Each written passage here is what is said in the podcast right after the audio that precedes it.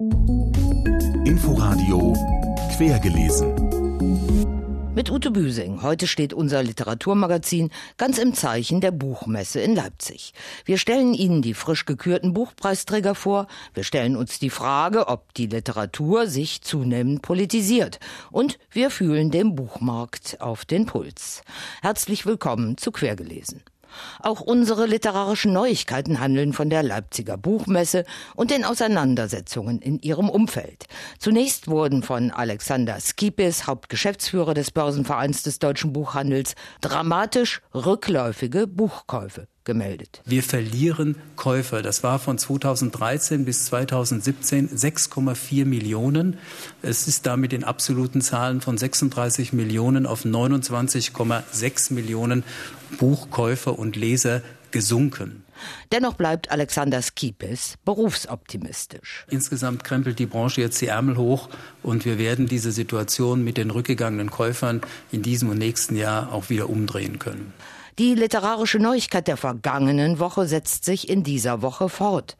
Der in Dresden ausgetragene Streit zwischen den Surkamp-Autoren Uwe Tellkamp und Durs Grünbein verlängert und verlagert sich auf die Buchmesse in Leipzig, wo auch rechte Verlage trotz der Auseinandersetzungen auf der Frankfurter Buchmesse um sie ihre Stände haben. Heinrich Riedmüller, Vorsteher des Börsenvereins des deutschen Buchhandels. Wenn wir Meinungsfreiheit ernst nehmen, müssen wir sie auch jenen zugestehen, deren Wertvorstellungen und Meinungen wir nicht teilen, ja, deren Ansichten wir sogar für gefährlich halten. Mehr dazu später in der Sendung. Uwe Tellkamp hat übrigens aufgrund der Auseinandersetzungen in Dresden eine geplante Norddeutschland-Tour abgesagt.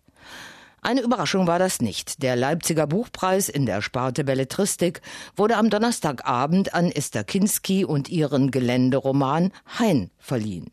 Nadine Kreuzhaler stellt sie und die Preisträger der Kategorien Sachbuch und Übersetzung vor. Die Gewinnerin in der Kategorie Belletristik ist Esther Kinski. Damit zeichnet die Jury aus Literaturkritikern ein Buch aus, das langsam und detailversessen Umgebung und Natur abschreitet und wahrnimmt. Esther Kinski hat ihren Roman einen Geländeroman genannt. Gregor Dotzauer hielt die Laudatio auf die Schriftstellerin. Wenn es an Hain etwas ganz besonders zu rühmen gilt, dann ist es der Versuch, einen Weltzugang zu schaffen, der so keiner anderen Kunst und keiner Wissenschaft gelingt. Mit der ganzen Bescheidenheit von 26 Buchstaben ein Sehen zu feiern, das erst im Schreiben Gestalt annimmt, ist ihr unvergleichliches Privileg. Drei Reisen unternimmt diese Trauernde durch Italien, ein Italien fernab der Postkartenmotive. Hein ist zum Teil autobiografisch. Kurz bevor Esther Kinski anfing, an dem Roman zu schreiben, starb ihr langjähriger Lebenspartner. Was mein Thema so ein bisschen ist, ist wie eine Verlusterfahrung den Blick einfach filtert und beeinflusst. Esther Kinski, 1956 in Engelskirchen, Nordrhein-Westfalen geboren, lebt in Berlin. Sie schreibt nicht nur Prosa, sondern auch Gedichte. Außerdem übersetzt sie aus dem Polnischen, Russischen und Englischen. Für ihre Werke ist sie schon vielfach ausgezeichnet worden. Den Preis für das beste Sachbuch hat der Osteuropa-Historiker Kurt Schlögel bekommen für Das sowjetische Jahrhundert, Archäologie einer untergegangenen Welt. In seiner literarischen Montage vermesse er den Kommunismus ganz neu, spüre der sowjetischen Welt der vergangenen 100 Jahre nach, so die Jury. Der Preis der Leipziger Buchmesse in der Kategorie Übersetzung ging an Sabine Stör und Juri Durkot. Das Duo hat den Roman Internat von Serhej Jadan aus dem Ukrainischen ins Deutsche übertragen. Eine Auseinandersetzung mit dem Krieg im Donbass, in dem ein junger Lehrer zufällig in die Kampfzone gerät.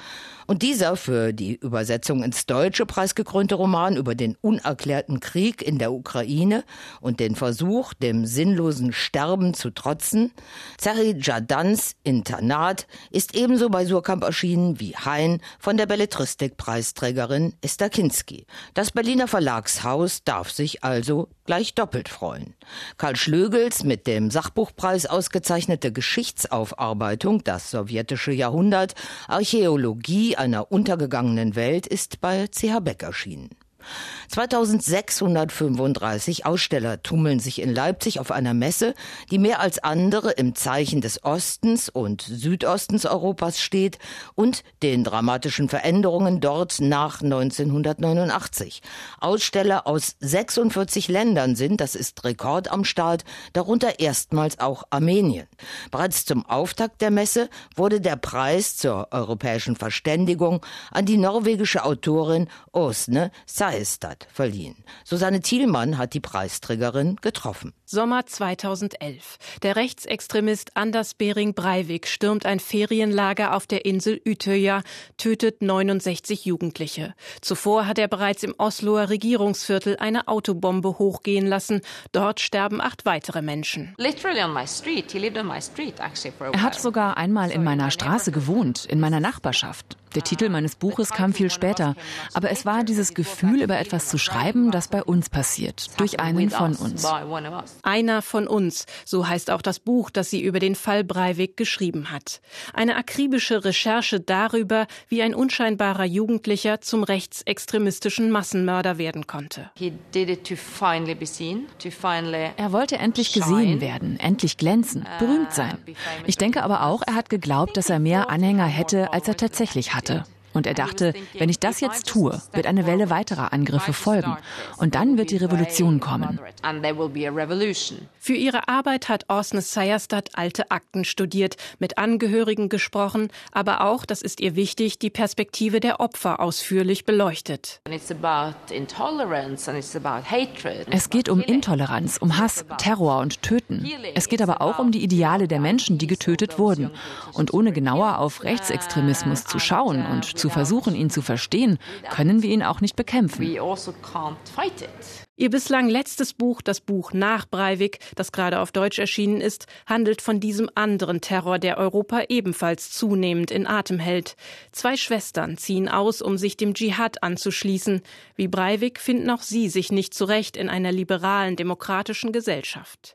Osne Seistad, einer von uns, die Geschichte eines Massenmörders, ist in der Übersetzung von Frank Zuber und Nora Pröfrock bei Kann und Aber erschienen. Ihr neues Buch Zwei Schwestern im Bann des Dschihad liegt im selben Verlag vor. Meine Kollegin Nadine Kreuzhaler ist diese Buchmessenwoche vor Ort in Leipzig. Mit ihr habe ich über die Stimmungshochs und Tiefs, über den Messeschwerpunkt Rumänien und über die Frage, wie sehr diese Messe mehr als ihre Vorgänger im Zeichen der Politik steht, gesprochen. Na, in der Buchbranche ist die Stimmung so gemischt. Immerhin hat die Buchbranche es mit einem starken, wirklich dramatischen Käuferrückgang zu tun. Sie sieht die Gründe darin vor allem in einem Zeitrückgang. Die Leute haben nicht mehr so viel Zeit und Muße durch die digitalen Medien eben. Die Branche sieht das aber auch als Chance. Also sie möchte das Buch wieder etablieren als etwas, wo man Ruhe finden kann, wo man sich eben als Gegenpol zu der Aufgeregtheit der ganzen digitalen Medien, die wir so nutzen. Die unabhängigen Verlage, die wollen nämlich ganz gerne eine, so wie es die Zentrale für politische Bildung gibt, wünschen sie sich eine Zentrale für literarische Bildung. Es kaufen immer weniger Leute Bücher, ja, aber das lässt sich hier in den Messehallen eigentlich so überhaupt nicht äh, sehen. Also die sind voll. Es sind viele junge Leute hier auch, die schon hier um 10 Uhr morgens reinstimmen, wenn die Messehallen öffnen. Also besonderer Andrang herrscht ja auch immer bei Leipzig liest. Das ist bestimmt in diesem Jahr genauso. Ja, das ist genauso. Es gibt auch wieder einen Rekord. Über 3600 Veranstaltungen an 550 Orten. Also da lesen Autoren wie Arno Geiger, Lucy Fricke, Bernhard Schlink. Alle die, die nicht für den Leipziger Buchpreis nominiert waren und eigentlich sehr viel mehr Bücher verkaufen oder populärer sind als die jetzt preisgekrönten oder als vorher schon die Nominierten, die kann man in Leipzig erleben. Inwieweit sind die Auseinandersetzungen über nationale Identität und Flüchtlinge, über Meinungskartelle und den Rechtsruck in der Mitte der Gesellschaft, die mit den Autoren Tellkamp und Grünbein begann, an den Messeständen und bei Messeveranstaltungen fortgesetzt? Welche Rolle spielen rechte Verlage auf der Messe und was macht das Bündnis Verlage gegen Rechts? Dafür, dass das im Vorfeld so hochgekocht ist mit den rechten Verlagen, ist jetzt hier auf der Messe selber doch alles eher unaufgeregt. Es sind ja auch sechs rechte Verlage und das bei insgesamt 2600 Ausstellern. Es hat auch hier noch keine Tumulte oder Ausschreitungen gegeben wie in Frankfurt auf der Buchmesse. Diskutiert und verhandelt wird das Thema hier auf der Messe auf jeden Fall. Also unter der Überschrift, wie politisch ist eigentlich der Buchhandel? Da ging es auch darum, ob man nun Bücher von rechtsgerichteten Autoren von vornherein schon ins Sortiment nehmen sollte oder nicht.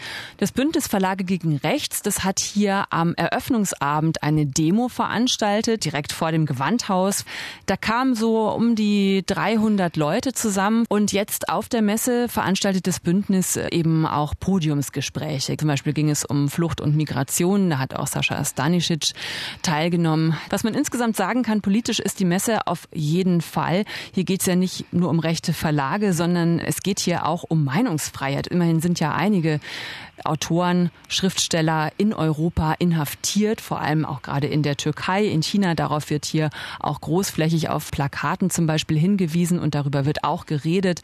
Und im Café Europa, das gehört zum Europa 21 Themenschwerpunkt, da diskutieren eben Autoren, Kulturschaffende und Wissenschaftler auch allgemein über die europäischen Werte, über soziale Verantwortung, über die Zukunft von Europa. Also damit wird dann gewissermaßen auch diese von den Autoren Tellkamp und Grünbein ja im Streitgespräch um genau diesen Themenkomplex befeuerte Debatte nochmal unterfüttert.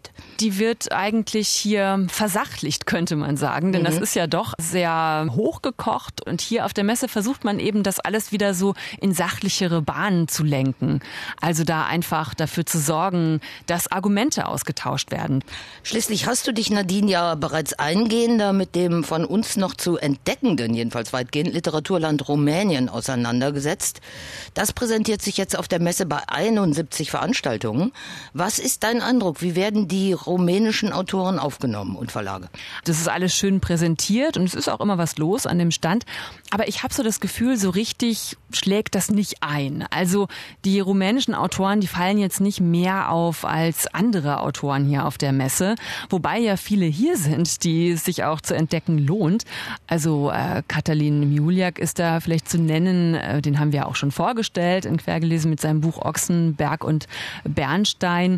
Dann der bekannteste, den man auch in Deutschland gut kennt, ist Mircea Catarescu. Und es gibt viele junge äh, Autoren, die sich auf jeden Fall zu entdecken lohnt. Sagt meine Kollegin Nadine Kreuzhaler über die diesjährige Frühjahrsbuchmesse in Leipzig. Und jetzt noch einige Veranstaltungshinweise. Am 21. März liest Open Mic Preisträgerin Marie Gamilschek im Roten Salon der Berliner Volksbühne aus ihrem bei Luchterhand erschienenen Debütroman Alles, was glänzt. Die Grazerin entführt die Leser in eine kleine Schicksalsgemeinschaft im Schatten eines großen Berges. Beginn ist 20 Uhr. Eine besondere Erscheinung aus Skandinavien kommt am 22. März um 20 Uhr in die Berliner Autorenbuchhandlung. Madame Nielsen nämlich, die ihr erstes auf Deutsch erschienenes Buch Der endlose Sommer bei Kiepenheuer und Witsch mitbringt.